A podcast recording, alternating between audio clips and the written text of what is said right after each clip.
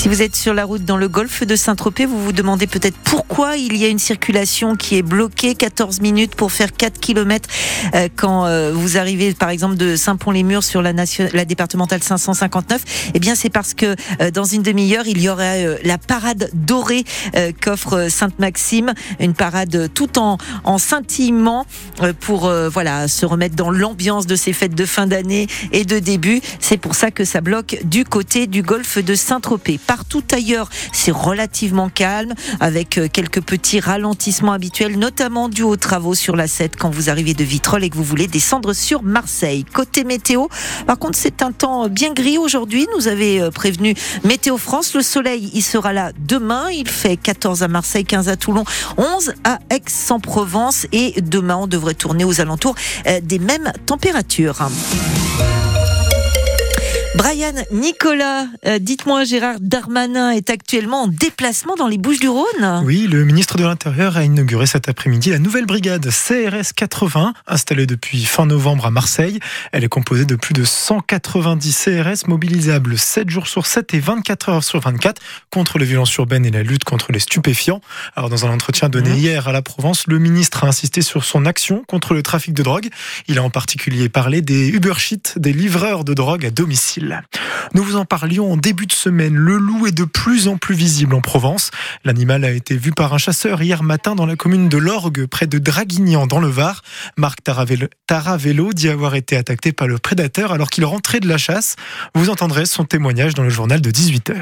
Alors, Brian, le cauchemar n'en finit pas pour les habitants du Nord-Pas-de-Calais. Oui, plus de 10 000 foyers privés d'électricité dans les deux départements touchés par d'énormes intempéries la nuit dernière. Les images sont à voir sur francebleu.fr.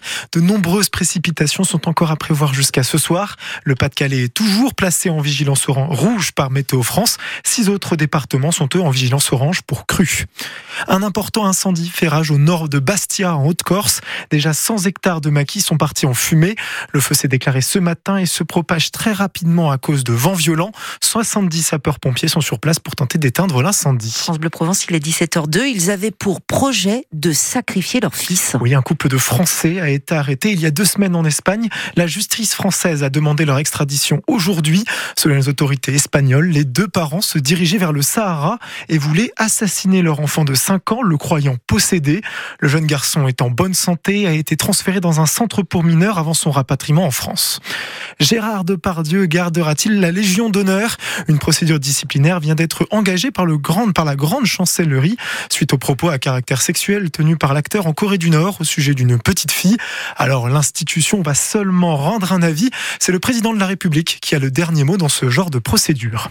Huit mois de prison avec sursis et 45 000 euros d'amende. C'est la condamnation du footballeur Youssef Attal pour provocation à la haine en raison de la religion.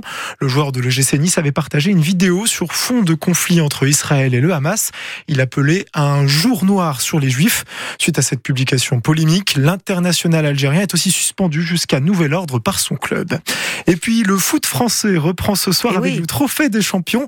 Ce match opposant le vainqueur de la Coupe de France face aux champions de Ligue 1. Mhm.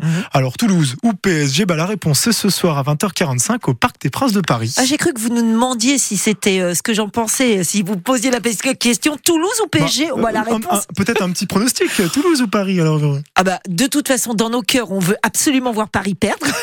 Évidemment, c'est évident.